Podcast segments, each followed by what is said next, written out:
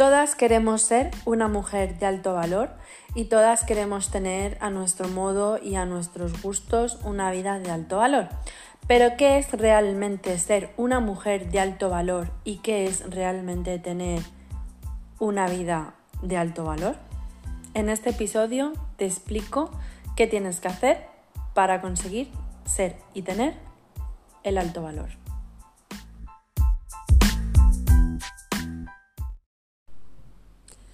Hace ya unos meses que una asesorada muy muy querida vino a consulta y me dijo, Silvia, yo quiero ser una mujer de alto valor y quiero tener una vida de alto valor. Y le dije, ¿qué es para ti ser una mujer de alto valor y tener una vida de alto valor? Y me contestó dos palabras que desde entonces fue como para mí una apertura también de mentalidad, de decir, es que realmente es esto lo que me ha dicho ella, que es el objetivo al que todas deberíamos de aspirar para ser y tener una vida de alto valor, ¿no? ¿Cuáles son las dos palabras? Pues las dos palabras son paz mental. Bueno, la verdad es que a lo mejor no lo llegáis a entender el concepto al que quiero llegar, pero os lo voy a explicar. Por ejemplo, nos han dicho que una mujer de alto valor tiene que tener unos estándares, ¿no?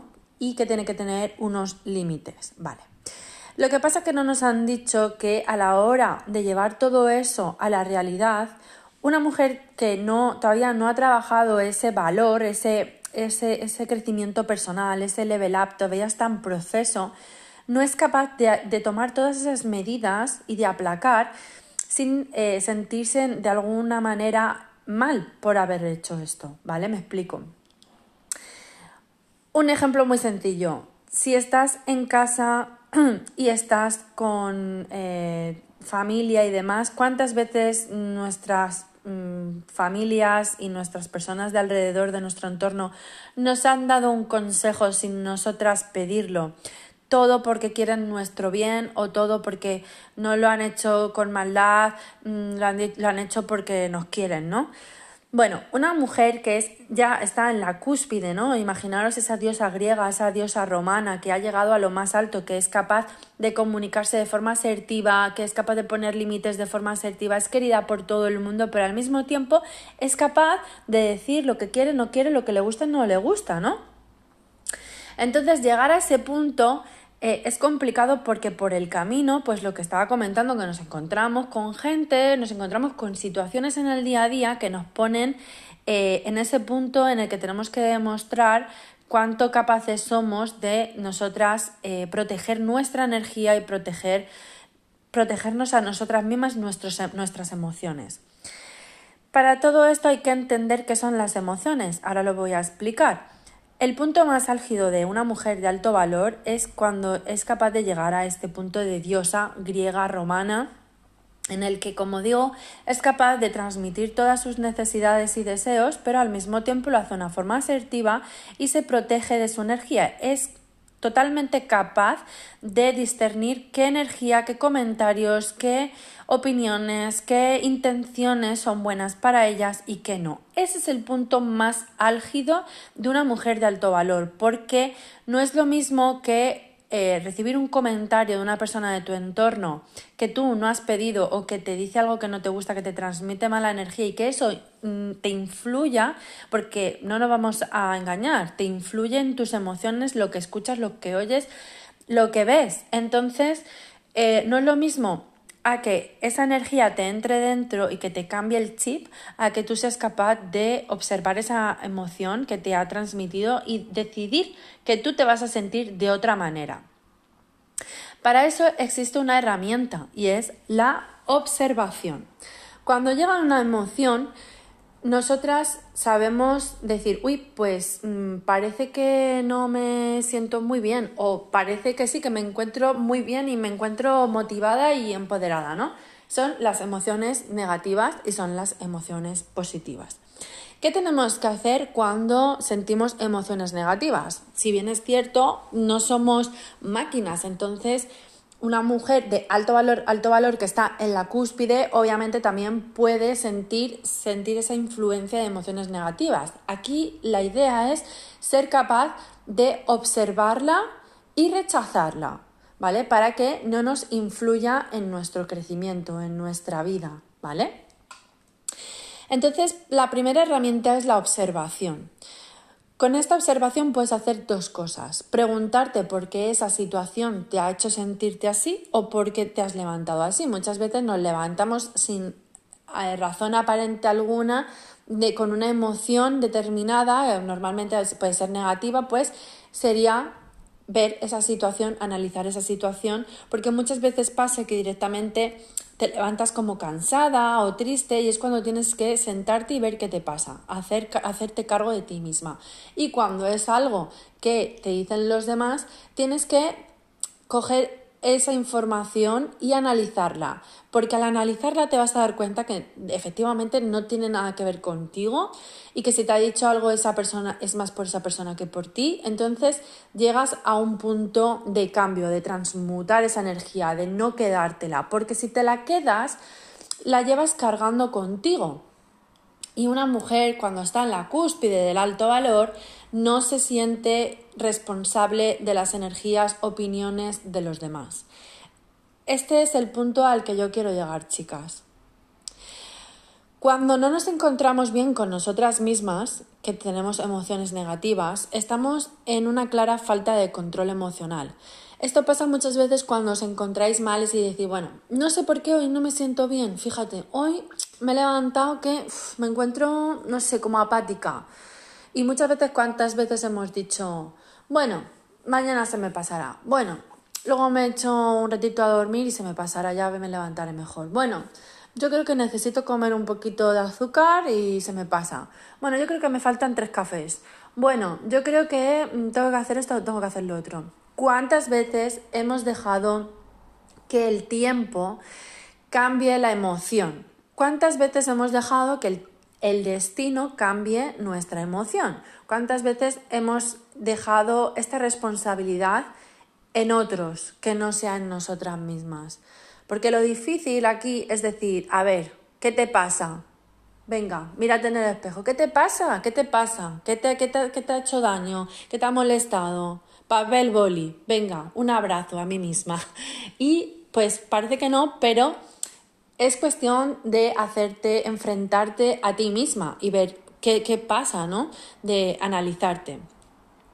Y no dejar que estas emociones negativas pues eh, se queden ahí y no las trabajes porque entonces se convertirán en emociones negativas tóxicas o que te, te, te descuadren ese control emocional, ¿no? Porque Muchas veces el control emocional viene también eh, muy seguido de tu rutina diaria. El control emocional es cuando estamos, eh, el control emocional positivo, perdonar chicas, es cuando estamos en, emociones positivas, ¿verdad? Y estas, eh, cuando son negativas, pues nos impiden un poco continuar con el proceso de nuestro día a día. Entonces, para tener control emocional, lo primero ya digo es observar, analizar y después aplicar nuestra rutina, porque lo que no puede ser es que porque te sientas mal tú dejes de hacer lo que tenías pensado hacer, porque uno me encuentro bien, ahí lo que está pasando es que tu energía está dominándote, tu energía manda en tu vida, tu energía manda sobre ti, tú no eres nadie, te está mandando tu energía. Entonces tenemos que ser conscientes de que no, de que no, de que no, de que dentro de ti estás tú y tú tienes mucho poder, que es que no te das cuenta, pero allá afuera hay gente que, está viendo todo tu potencial y que mm, en serio, está viendo que estás echándolo a perder y mucha gente se aprovecha de eso. Mucha gente se aprovecha de los descontroles emocionales de las personas. Por eso es tan importante tener ese objetivo de paz mental y tener una rutina diaria. Si tuviera que decir la causa exacta de las emociones negativas y del descontrol emocional, lo tengo súper claro. Es una falta de propósito, de metas y de objetivos para conseguir ese propósito. Una de las preguntas típicas, primeras que hago es ¿qué quieres en tu vida? Que hago una asesoría, digo, ¿qué quieres? ¿Qué quieres?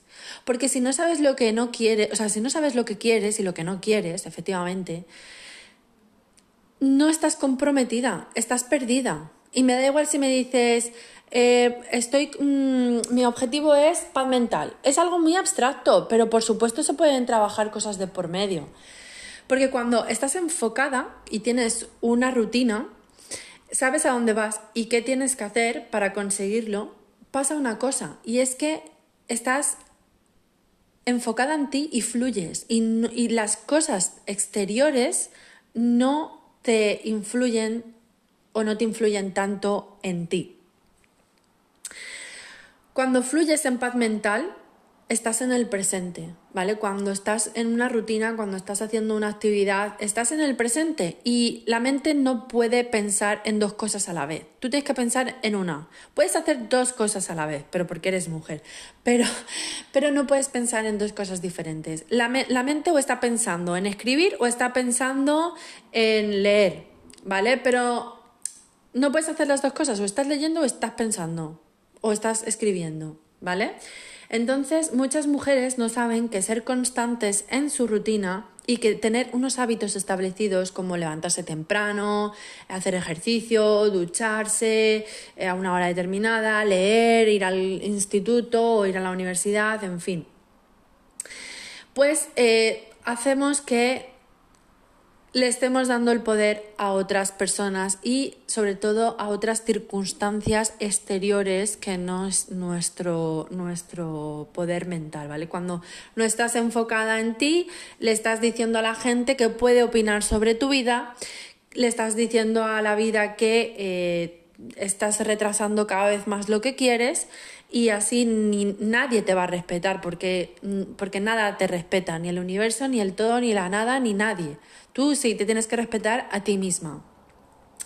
Y muchas veces, chicas, cuando estamos en control emocional y estamos enfocadas en nosotras mismas, pues eh, la observación se hace mucho más calmada. Eh, consigues, vas consiguiendo esa paz mental que decía mi muy querida asesorada, porque cada vez te vas conociendo más y te vas dando cuenta y te vas haciendo ese despertar eh, y al final cuando recibes energías exteriores o opiniones, pues al final el conocerse a una misma y tener ese control emocional y esa paz mental de estar segura y de estar contenta y enfocada en lo que tú estás haciendo, hace que energéticamente el resto del mundo no sea capaz de, de al final de transmitir sus ideas porque te ven enfocada, te ven segura de, ti misma y energéticamente eso se transmite porque desde fuera verán como, bueno, ¿para qué voy a decir nada si al final ¿no? Eso típico de, ¿para qué voy a decir nada si al final eh, la veo bien? Está bien, está feliz, está contenta, está haciendo lo que le gusta, pues ¿para qué voy a yo decir nada, ¿no? Pues ese es el punto al que queremos llegar. Y muchas veces no tendrán, mm, esas personas no tendrán esa energía y lo dirán, pero entonces tú habrás llegado a ese punto de paz mental en el que estás segura de ti misma, estás eh, contenta de estar enfocada en ti, orgullosa de ti y al final lo que digan otras personas o lo que piensen o esa energía que te quieran transmitir no te va a llegar porque tú ya habrás creado esa barrera energética eh, de control e paz mental.